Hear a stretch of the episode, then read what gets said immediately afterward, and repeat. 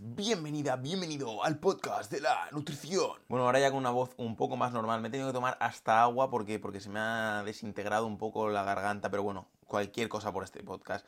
Bienvenida, bienvenido ahora ya sí con una voz un poco más normal al podcast dedicado a la nutrición hecho por un nutricionista real el lugar donde los fantasmas, los mitos nutricionales se desvanecen, huyen despavoridos. Bueno, bueno, pues hoy estamos ya en el episodio número 23, el número de Beckham. Lo siento por ser tan abuelil, pero sí, no sé, se me ha quedado ahí ese recuerdo. Yo cuando veo el número 23 digo Beckham del Madrid. Lo siento para los que sean del Barça, si alguno se enfada conmigo y, sale despavorido, igual que los mitos, pero la verdad que tenía que decirlo. He oído 23, he dicho Beckham, no sé, he visto ya la, espalda de, de, Beckham ahí mm, tirando la falta, el córner, que es que seas del Madrid, seas del Barça, seas del equipo que seas, eso molaba un montón, ver cómo tiraba las faltas y cómo sacaba los corner Beckham. Como decía, estamos en el episodio número 23 del podcast de Health Nutrition Alicante. Yo soy Daniel Fresnillo, soy tu anfitrión y me voy a encargar de que aprendas de nutrición. Y bueno, hoy dedicamos el episodio a todos aquellos que alguna vez han estado debajo de un semáforo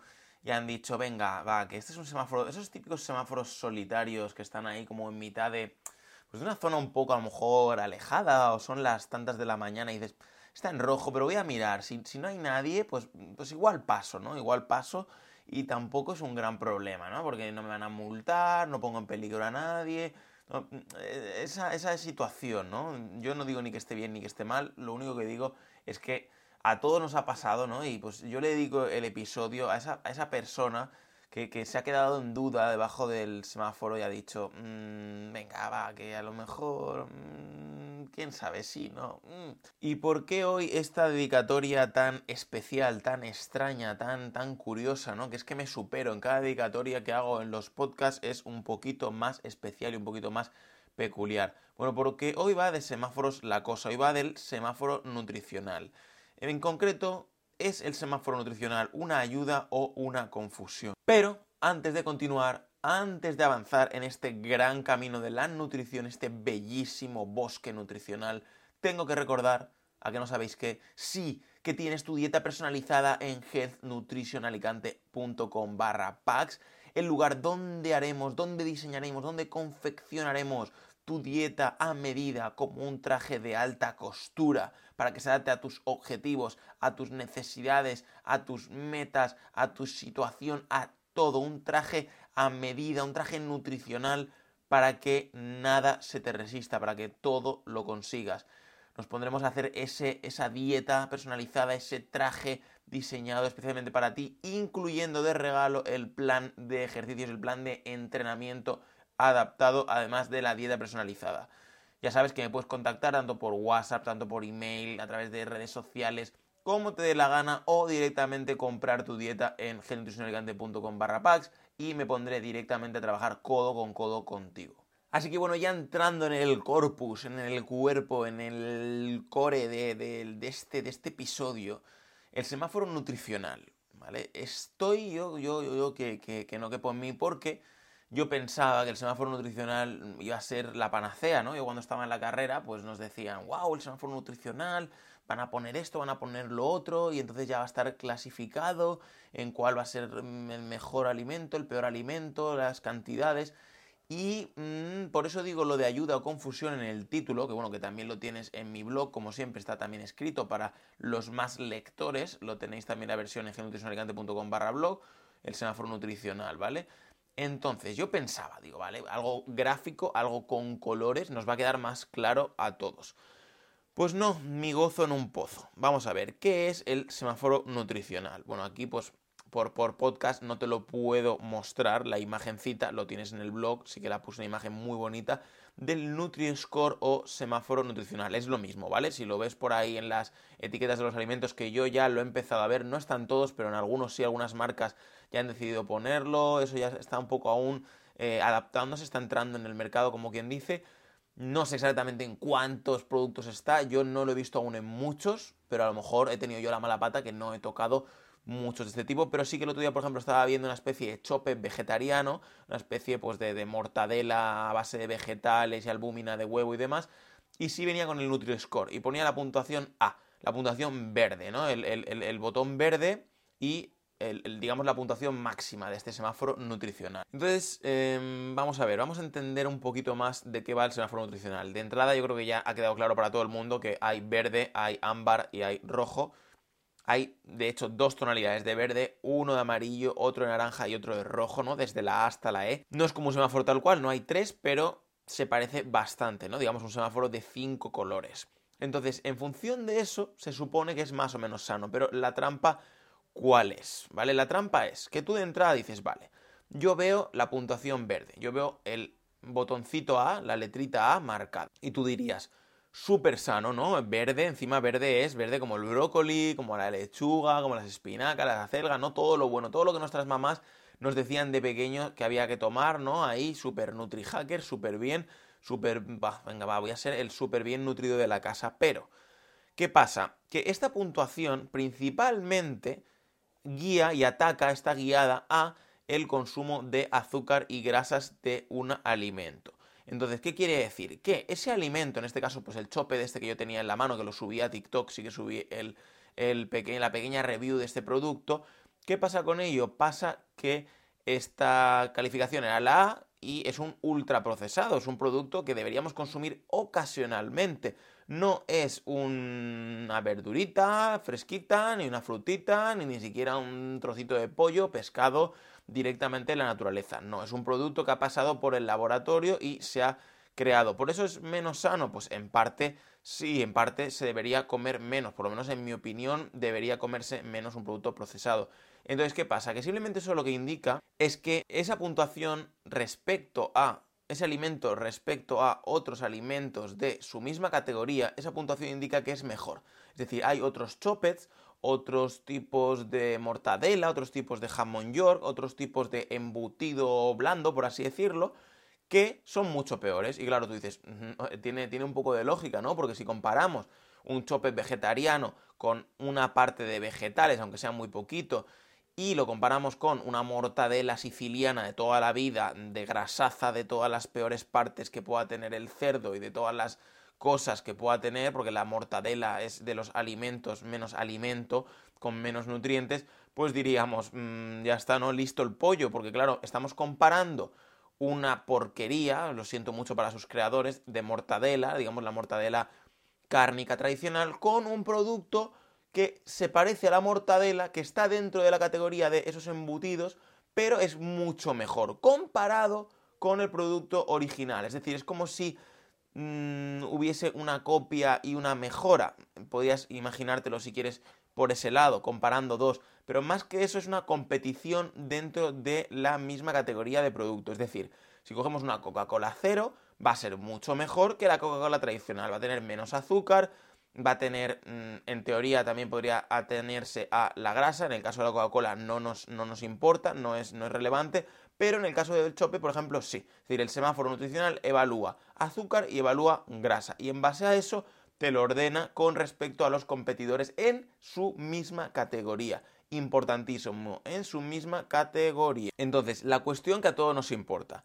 Si yo cojo un alimento en Lidl, en Mercadona, en Carrefour, en Aldi, me da igual, donde tú prefieras comprar, que es que a veces me dicen que es que si menciono Mercadona es que estoy comprado por Mercadona. No, la verdad que Mercadona y yo no tenemos ningún tipo de acuerdo hasta el momento. Entonces, mm, ¿qué pasa? Que ya se me dice que es de categoría A, ¿no? Entonces tú dices, bueno, de categoría A me puedo llevar 10 cajas, ¿no? Voy a mi supermercado, voy a Mercadona, voy a Aldi, voy a Lidl y vacío directamente el estante porque como es verde, ¿no? Me cojo todos los chopes de pavo o me cojo todos los coca porque como pone que es de categoría A, que es verde, pues es sano. Entonces yo solo compro categoría A.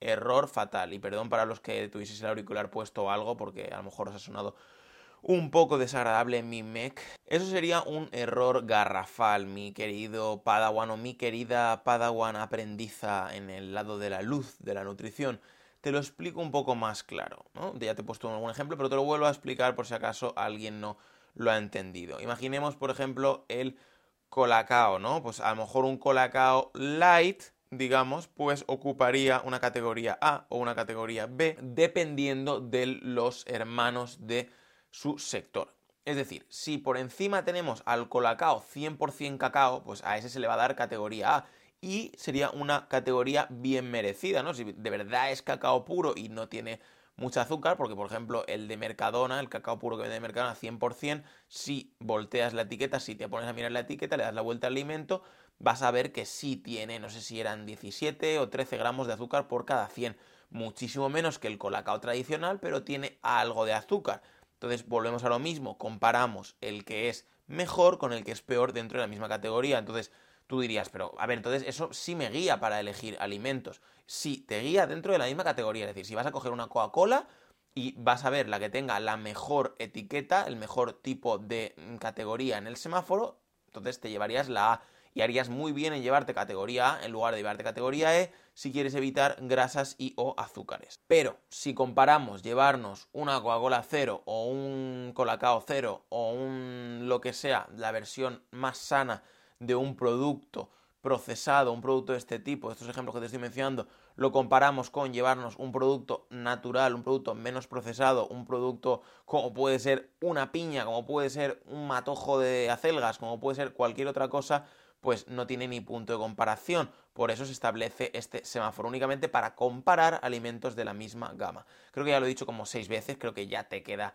clarísimo, o sea, mm, eso ya lo tenemos ya rechupado. Con lo cual, yo pienso que el semáforo nutricional es un poquito confusión. Yo pienso que cualquier persona que de cero no haya escuchado este podcast, no haya leído mi blog, no haya tenido ningún tipo de educación alimentaria, no haya recibido información nutricional de nadie de verdad cualificado y que le haya contado un poquito esto. ¿Qué va a pasar? Que se va a guiar por el verde. El verde es bueno, el rojo es malo. Eso lo entendemos todos y eso es un poquito una herramienta de marketing que han usado esta gente porque claro, yo veo verde y digo, verde es sano, verde me recuerda a los bosques de Galicia, a los prados mmm, asturianos a Central Lechera Asturiana con sus vaquitas tan sanas comiendo en los anuncios de la tele.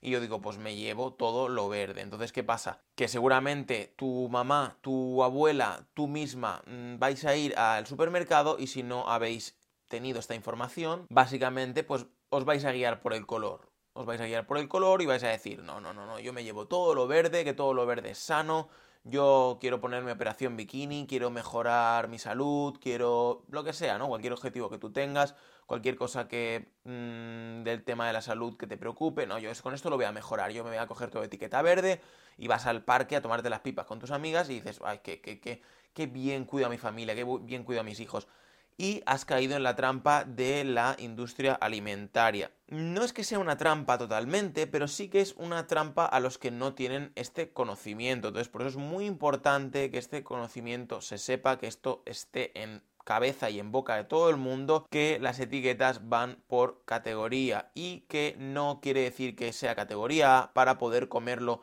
de diario, para poder usarlo a todas horas y que sea ya un producto de libre consumo. Ahora ya digo, a bote pronto, si tú estás delante de la estantería de Coca-Cola, vas a celebrar el cumpleaños de tu prima, vas a incluso comprar, yo que sé, un bizcocho, que creo que para estos no estaría disponible aún lo del semáforo, habría que mirarlo y habría que ver cada marca cómo lo aplica, pero como esos son semiprocesados, porque muchas veces lo hacen en la propia pastelería o en la propia panadería del supermercado, a lo mejor no se aplicaría, pero en todos los ultra procesados, todo lo que venga ya en una lata cerrada, un envase cerrado que ya entra al supermercado cerrado, sí que lo vas a ir viendo cada vez más y sí que te puede ayudar para decir, vale, venga, voy a celebrar este cumpleaños, voy a pegarme un gusto esta noche a comer alguna guarrería y voy a elegir la guarrería menos guarra. Entonces sí, para elegir dentro de las porquerías, dentro de las ultraprocesados, dentro de todo esto, sí te va a servir bastante pero no a nivel general. Yo quiero recalcar esto porque sé que mucha gente, incluso diciendo esto, incluso oyendo esto, se van a llevar a equívoco. Así que de esa forma, pues sí tendríamos una información básica en base a azúcar, sal y grasas, que es lo que más a nivel de enfermedades cardiovasculares y todo tipo de enfermedades relacionadas con la nutrición, la alimentación, la malnutrición, mejor dicho, el sobrepeso, la obesidad están más relacionados, están relacionados con problemas de corazón, están relacionados con hipertensión, entonces todo eso es lo que la industria, en unión a las entidades de la salud, han querido mejorar, pero creo que hace falta mucha, mucha, mucha información nutricional para que el consumidor no se lleve error. ¿Cómo se va a aplicar este semáforo? Bueno, ahora voy a citar textualmente lo que Alberto Garzón Espinosa, ministro de Consumo español, en la 71 reunión del Comité Científico de la AESAN dijo. Ha explicado que este sistema de etiquetado frontal es voluntario para las empresas que decidan establecerlo a falta de que la normativa europea decida su obligatoriedad. Es decir, según yo lo estaba mirando, en España, año 2021, cuando yo escribí este artículo, que fue hace unos meses, no estaba obligatorio, como digo, no es obligatorio para todas las empresas tenerlo puesto, es simplemente una opción. Poco a poco seguramente se irá instaurando, se irá haciendo un poco más mm, obligatorio o no, quién sabe, eso depende de la normativa europea. Entonces, si en toda Europa no se pone en vigor, si en toda Europa no se hace obligatorio, que supuestamente ya en países como Francia ya lo han adoptado, en España supuestamente tendría que entrar en 2021. Esto quiere decir que a día de hoy las empresas no están obligadas a ponerlo, posiblemente estarán obligadas a ponerlo en un futuro, aún dependemos de la normativa europea, hay países como Francia que ya lo han adoptado, que sí que lo tienen ya más instaurado, que ya lo tienen metido dentro de su sistema y supongo que también habrán hecho ciertas campañas de información nutricional para que sus ciudadanos sepan usarlo. Pero como a día de hoy no está unificado a nivel de toda Europa, pues hay productos que lo van a tener, hay productos que no y supuestamente este sistema entrará en vigor en España en 2021.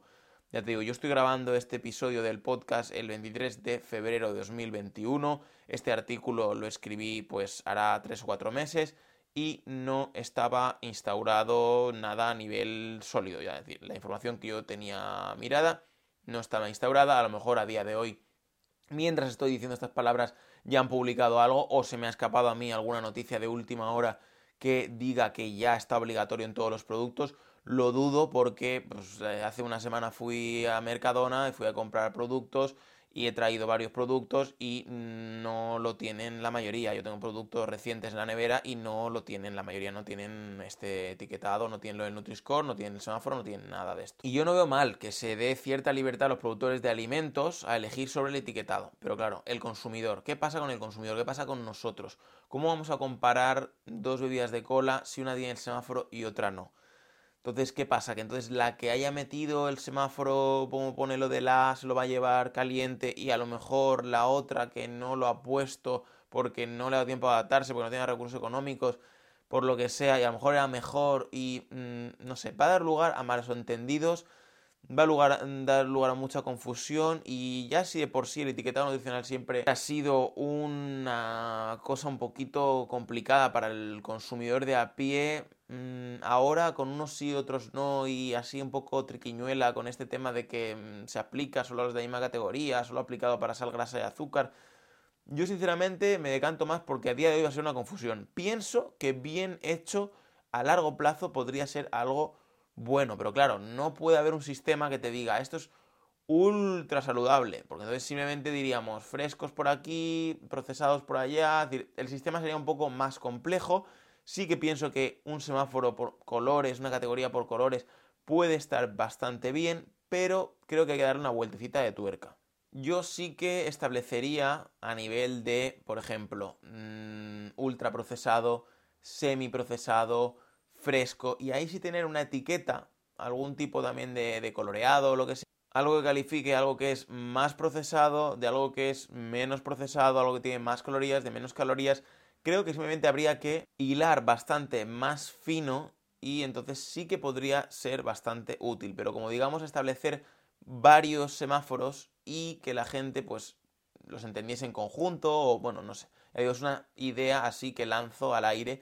Obviamente no soy ingeniero de alimentos, no soy jefe de marketing de etiquetado de ninguna empresa y no es mi trabajo decidir qué etiquetado se pone o no, pero como nutricionista sí pienso que a la gente, sí pienso, no estoy convencido, porque a mí mismo me ha costado un poco entender, me costó a priori cuando lo, cuando lo vi entender un poco de qué iba el rollo este de del semáforo, de la nueva etiqueta y todo esto, pero sí que creo que con un poco de información, con un poco de ayuda y con un poco de clarificación quizá también y un poco de simplificación o un poco de dar un poco más de información sí podría ser una herramienta útil. Como conclusión, yo veo muy bien que se intente informar mejor al consumidor, que se intente dar una información clara, unas, unas especificaciones más directas, más gráficas, pero pienso que es un poco mentirijilla para el cliente, para el consumidor, el que vea algo como color verde cuando no es ultra sano, cuando no es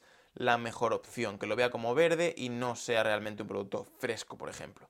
Y sinceramente yo pienso que ni el 20 de la población va a poder entender bien claro el tema del color verde, que no van a meterlo en la categoría de mmm, donde tiene que ir, no van a entenderlo en el concepto que tiene que entenderse y a priori diríamos que es simple, pero es simple y a su vez confuso, porque es como que algo dentro de nosotros nos dice que el verde es súper sano, yo creo que estarás totalmente de acuerdo conmigo. Si estás de acuerdo conmigo, déjame un comentario, déjame, no sé, de, házmelo saber de alguna forma. Vamos a, vamos a apoyar a, la redirección de los semáforos. Y sí pienso que un porcentaje de la población, un porcentaje espabilado, un porcentaje que preste atención a, los cambios, que preste atención a toda la información que se vuelque, sí va a poder sacarle jugo porque a vista de pájaro va a decir, me llevo esto, me llevo esto, me llevo esto. Porque ya va a ver cómo hay un producto que le gusta, que tiene menos azúcar, menos sal o menos grasas o menos de todo. Entonces va a poder elegir mejor más rápidamente. Por ese lado sí lo veo un punto positivo, pero veo más confusión que ayuda. Al margen de todo, se valora mucho, se valora mucho la intención de que se hagan nuevas cosas, tanto para vender más, que yo pensando un poco mal es lo que creo que se intenta hacer, tanto como para dar información al usuario, que también creo que se intenta hacer y también creo que es una intención positiva de tanto de las autoridades como de las empresas. Es decir, las autoridades yo creo que velan un poquito más por la salud de los, de los usuarios finales, pero las empresas, sinceramente, la, industria alimentaria al final lo que quiere es ganar dinero y obviamente pues los procesados eh, venden bastante y el mundo de lo sano vende bastante y procesado más sano pues es una bomba de hacer dinero. Entonces, bueno, lo único que recomiendo es que no seamos muy ingenuos, eh, no pensar que todo el mundo lo va a entender, no pensar que todo el monte es orégano, que todo el monte es categoría A, que las cosas tienen que verse en varias perspectivas y creo que eso no va a ser muy fácil para el usuario final, una persona de a pie y sinceramente voto porque se le dé una vuelta de tuerca más. Así que bueno, como siempre, muchísimas gracias por estar otro episodio más aguantándome, escuchando mi, mi, super voz, que seguro que mm, si tienes auriculares ya te ha reventado el oído 80 veces. Muchísimas gracias por tus valoraciones de 5 estrellas en iTunes, por tus me gusta y comentarios en iVoox. Soy Daniel Fresnillo, soy tu nutricionista online y nos vemos en el próximo episodio.